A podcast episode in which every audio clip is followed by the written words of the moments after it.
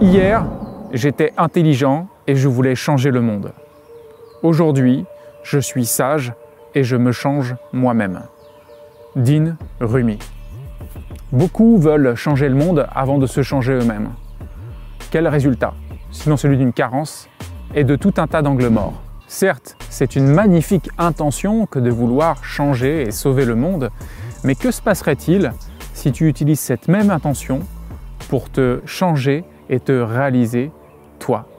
Et au moment où tu seras réalisé, où tu auras changé, où tu te seras libéré, quelle puissance alors tu auras pour pouvoir changer le monde?